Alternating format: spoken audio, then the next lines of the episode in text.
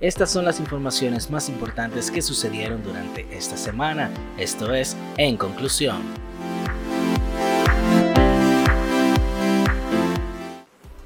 El presidente Luis Abinader designó a un nuevo director de la Policía Nacional y anunció las medidas que se van a implementar para lograr la transformación de esa institución. Asimismo, el jefe de Estado, a un año de su mandato, ha ordenado auditar a todas y cada una de las instituciones públicas, con lo que se busca determinar la pulcritud con la que trabajan los titulares de dichas dependencias. Esta semana el gobierno anunció que este próximo miércoles 20 de octubre realizará un simulacro de terremoto con epicentro en la provincia de Santiago. Tras los cuestionamientos por la celebración del Día de la Raza, autoridades de Santo Domingo Este favorecen que el famoso Faro Colón pase a ser llamado el Faro de las Américas, tras el revuelo causado por la resolución de salud pública que obliga a las personas a presentar la tarjeta de vacunación, ciertas instituciones se han visto en la obligación de hacer aclaraciones, como por ejemplo la Policía Nacional dijo que no hará retenes para pedir la tarjeta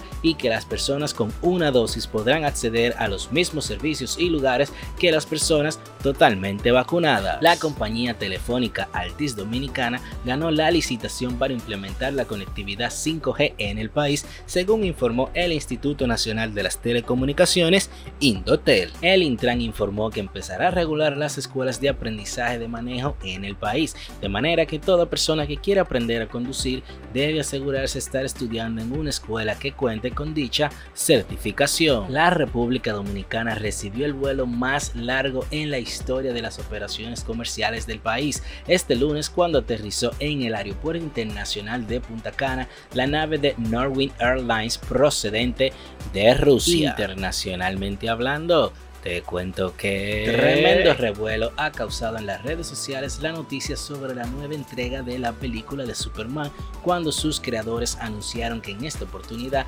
tendrá una relación con un hombre al enamorarse de un periodista como lo hizo su padre. Según el fundador y director ejecutivo de la firma británica Vertical Aerospace, los taxis voladores empezarán a operar a partir del 2024, los cuales tendrán capacidad de abordar hasta 4 personas para recorridos de hasta 193 kilómetros. En Taiwán, un incendio consumió un edificio y terminó con la vida de al menos 46 personas, dejando otras decenas de heridos, informaron autoridades de ese país. La famosa serie de Netflix El juego del calamar saldrá de la pantalla grande directo a la realidad, donde ya se han inscrito unas 300 personas para participar, aunque los organizadores aclararon que en estos juegos no habrá muertes como en la serie. Y finalmente, científicos del Instituto de Investigación del Cáncer de Londres identificaron un nuevo tratamiento que destruyó tumores en enfermos terminales y tuvo menos efectos secundarios